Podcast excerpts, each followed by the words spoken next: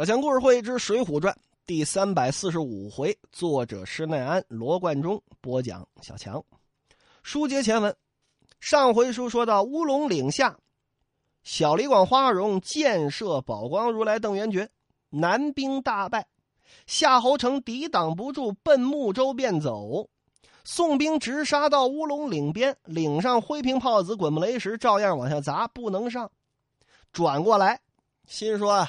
杀了这宝光如来邓元觉也算可以了，损敌一员大将啊！咱掉过头来打睦州吧。这边赶紧夏侯成进得睦州城，跟这右丞相啊祖士远一说：“完啦，宋江来啦，邓元觉死了，你看怎么办吧？”祖士远一听，赶紧派夏侯成：“你去清溪大内，请楼丞相入朝启奏，说现如今宋兵已从小路。”路过这乌龙岭，到了东莞县了，前来攻打睦州甚急，启我主万岁早发兵救应，延迟必致失陷。这边话一听，书要简言呢。方腊知道这信儿了啊，赶紧这事儿可不好了啊！都都都快到我这洞里边来了，宣殿前太尉叫郑彪，点了一万五千御林军，星夜去救睦州。郑彪一听啊，好，好，好，呃，但是臣有一事，祈请我主万岁啊，呃，祈请天师同行策应。这宋江一鼓可擒，这有护法的国师，还得有这护法的天师。方腊一听，嗯，对，就把这天师请来吧。宣这灵应天师叫包道乙，把这天师召进来。这边包道乙打了个问讯啊，无量寿府参见我主万岁。方腊这边传旨说：“天师啊，今我朝被宋将军马啊侵犯了许多的城池兵将，宋江也现如今都打着睦州了，渴望天师你阐扬道法，护国救民，以保江山社稷呀！”哈哈哈，无量寿府。主上且放宽心，贫道不才，仅凭胸中学识，仗陛下之鸿福，一扫宋江兵马，叫其死无葬身之地。这边方腊挺高兴，设宴款待，喝完了酒是辞帝出朝，跟这位太尉郑彪，还有那位将军夏侯成商量商量怎么起兵。那这包道乙是什么人呢？是金华人，浙江金华人。在山中修道，从小就出家学道，学得左道之法，会点仙术。啊，后来呢，跟了方腊，谋叛造反，以邪作正，但遇交锋，必使妖法害人。手中一口宝剑，号曰玄天混元剑，百步之内能飞出去取人首级。那是说评书里边说百步之内取人首级。啊，说百步是最远的吗？不是，在中国的这种武侠小说也好啊，或者说是评书里边，最厉害的，啊，是什么这种飞剑呢？吕四娘飞剑刺雍正，啊，历史上这个很多人就说了，啊，说这雍正皇帝为什么死的那么早啊？啊，四爷为什么四十多岁就死了呢？啊，不是说这个。忧国忧民啊，一天到晚朱批八千字啊，特别的勤政，累死的不是，是因为这人太坏，滥杀江湖人。然后江南大侠好像叫吕淳风吧，还是叫什么啊？这吕大侠的遗孤叫吕四娘，啊，这为报杀父之仇，说我父亲当初就是被你雍正拿毒酒给害死的，啊，我为了报这个仇，拜师吧，拜高人，拜谁为师呢？拜崇祯的女儿，前明崇祯皇帝的遗孤啊，独臂神尼为师。您想想啊，一六四四年，这崇祯这一身殉国，那在这眉山之上吊死了。咱就算那独臂神尼，崇祯这闺女那年，咱就算她小一点啊，十五岁，那么。雍正爷是一七三四年死的，啊，不是一七三五年初啊，一七三五年初死的，也就是说，这独臂神尼啊，起码一百多岁了，啊，小起码一百多岁，啊，就是还活着呢。这这时候独臂神尼，神尼嘛，那已经成神了，已经成仙儿了，对吧？传授了吕四娘一种仙法，飞剑杀人。这飞剑飞得多远？各位如果听这个最原始版的这个吕四娘赐雍正的话，那简直就是神话传说，啊！如果各位现在能听到，比方说吧，张少佐先生啊说过这吕四娘赐雍正神剑赐雍正，啊，单田芳先生好像也说过，啊，他们这个版本呢都是解放之后改良过的，这个版本是这吕四娘怎么乔装改扮混到皇宫里边，啊，这雍正。这胤禛正跟那儿睡觉呢，啊，这拿起这剑来，咔一刀，把这脑袋砍下来了。其实最原始的这小说啊，是怎么样的呢？吕四娘坐在浙江绍兴，坐在家里边啊，一张嘴，哈，由打嘴里边，苍啷啷，飞出这么一把三尺长的神剑，由打浙江出来之后，就跟那个今天那个导弹似的啊，就是那种定位导弹，嚓。然后啊，这个北京紫禁城里边，雍正发现自己脚底下出了一个红点儿啊，然后耳边响起一个声音：“侦测到在途的巨变打击，啊，不懂啥意思啊！”啪，一把剑啊由打杭州歘，瞬间飞到了北京，歘，把雍正脑袋给砍下来了。这不是百步之内取人首级了，啊，这是万里之内取人首级，如同探囊取物的相仿。然后要接着这段书往下说呢，雍正死了呀，啊，如果老套子接着这往下说，就得说乾隆登基了，乾隆登基就得说到这跟刘统勋之间的一些事情，引出这小刘墉怎么成长起来啊，这是刘公案的故事了。所以说，就夸张啊，就适度的可以啊，你真万里之遥取人首级。啊，那这这啥仗打不赢啊，对吧？你一闭眼睛，哦，那人跟那儿坐着呢啊。或者说，您听很多那个武侠小说，更没处说去了啊。这山头站一人，那山头站一人，两个山隔着三千多里地啊。然后这山头上的人，哈，一挥手啊，过了半个月，那山头上的人死了，也不一定是他杀的，你知道吧？这这猝死什么的都有可能，对不对？这是通俗小说的一个共有的一个弊病，不光中国这样。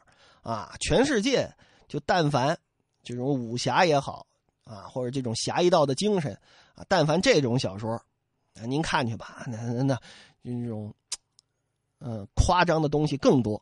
那欧洲啊，啊，为什么堂吉诃德会出现呢？就是讽刺当时的骑士小说。啊，也是五十万个媳妇儿，一百万个孩子，啊，那长枪飞出去，天上飞来五万条龙，啊，一枪出去，唰唰唰唰唰唰唰，五万条巨龙全倒在那儿，啊，搂着媳妇儿跟那，哈哈哈，天上天下唯我独尊，差不多这意思。所以说，从这个角度讲，这包道乙啊，这方腊这天师学的还不是特别的到位。那说这位太尉啊，太尉去了，又说太尉啊，太尉，这郑彪为什么？要请这位包道乙跟着自己走呢？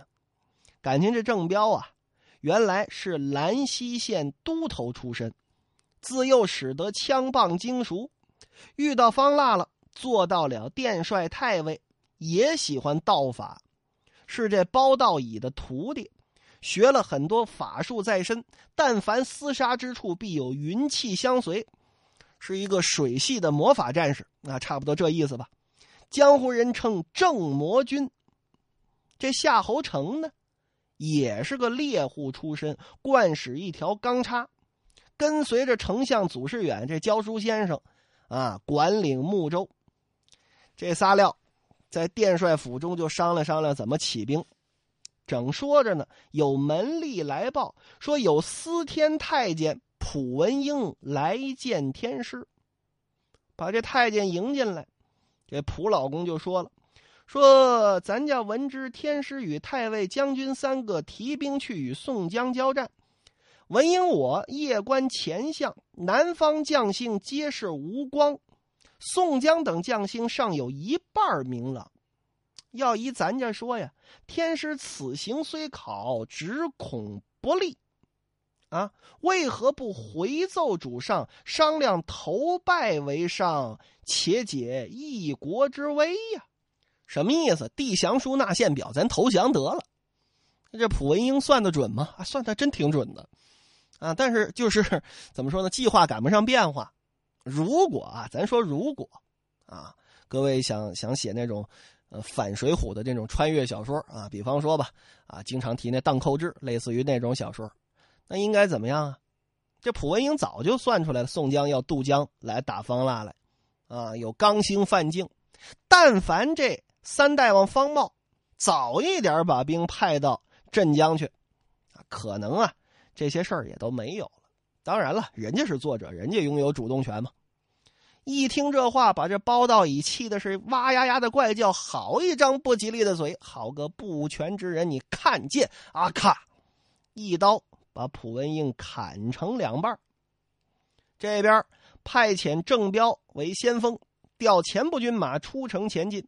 这包道乙坐镇中军，夏侯成合后大将。军马并发来救睦州。宋江打睦州还没打下来呢，探马来报说救兵来了。宋江一听，派矮脚虎王英、一丈青扈三娘出帐迎敌，夫妻二人带领三千兵奔着兰溪可就过来了。正遇见郑彪，首先出马，矮脚虎王英交战，这俩人也不说话，排开阵势，交马便斗。打了八九个回合呀，这郑彪才找着王英跟那儿。怎么呢？他看这马觉得奇怪，嚯，这宋江这边啊，这高科技呀，马背上长出两条胳膊来，还拿着一条枪。这个我我就以为自己会点道法了啊，没想到宋江这边道法更精熟。仔细看了半天才看明白，嗨，啊，感情是个地了牌子。啊，小矬个啊，那得了，你死吧！我找着你了，你就能死了啊！你要再隐藏一点啊，我还真心会被你吓跑了。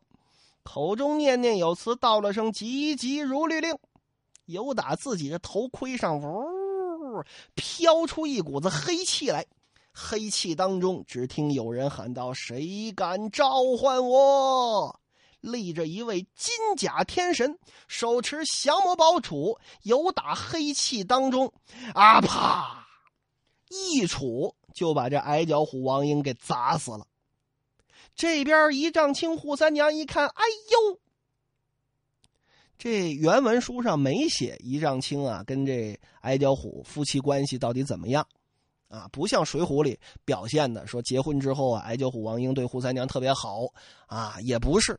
因为矮脚虎王英前文书啊，这打这裘英裘小姐的时候，那还是那色胆包天的，所以说他就不是什个什么好人。但是起码说夫夫唱妇随嘛，当这么多人面把我爷们杀了，那这不行。一丈青要报丈夫之仇，急赶过来。这郑彪止住了铁枪，伸手到旁边的锦袋之内，拿出一块镀金的铜砖。板砖随身带着，一丈青扈三娘催马过来，舞着双刀就要劈。这边板砖一回手啊，啪！一板砖抡在一丈青扈三娘的脸上。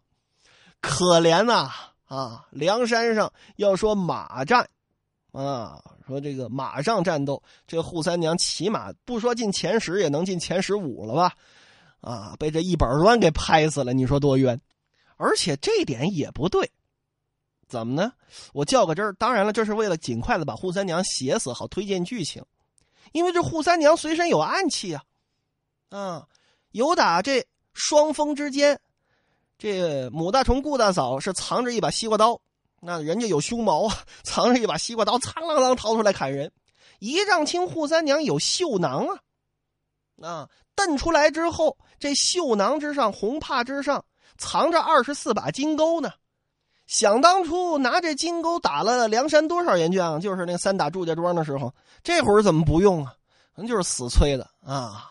舞着双刀过来，看刀，啪，一板砖，这不是法器啊，铜的板砖镀了一层金啊，那就是一个。兵器啊，那是暗器啊！啪！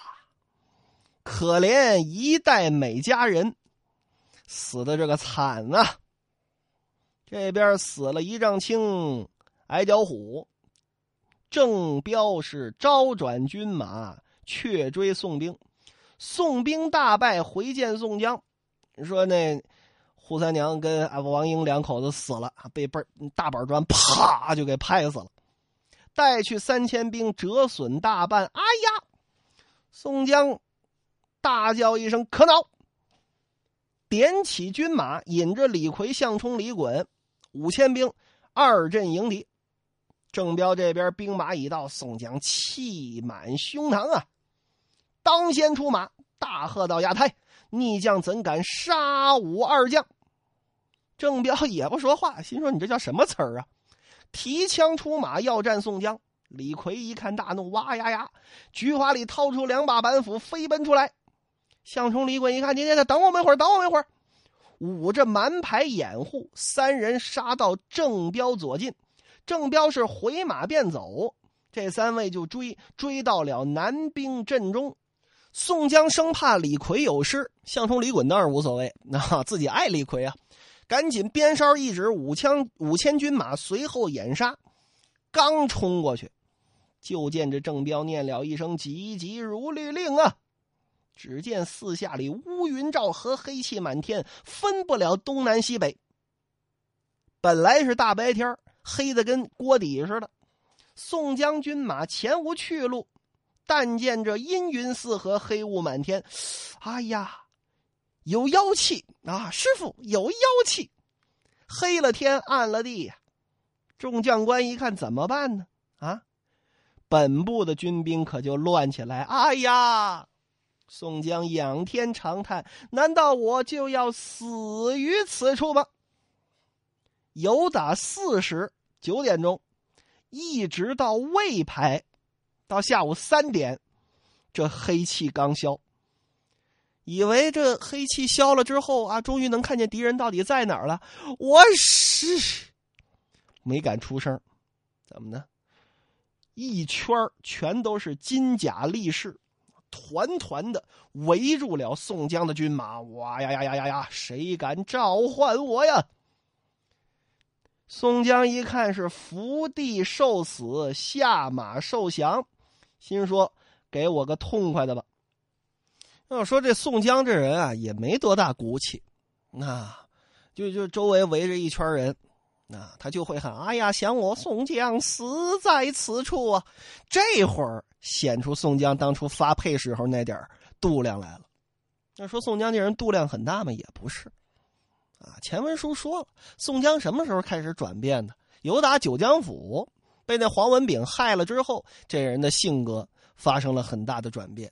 啊，杀阎婆惜一次，啊，清风寨一次，九江府一次，连连的被人背叛，啊，被人骗，所以说这宋江的性格有了很大的转变了。这会儿。基本上回到原来的宋江了。哎呀，且起，早死，伏于地下，跪在那儿。只听得耳旁风声雨声读书声 声声入耳，怎么没人宰我呢？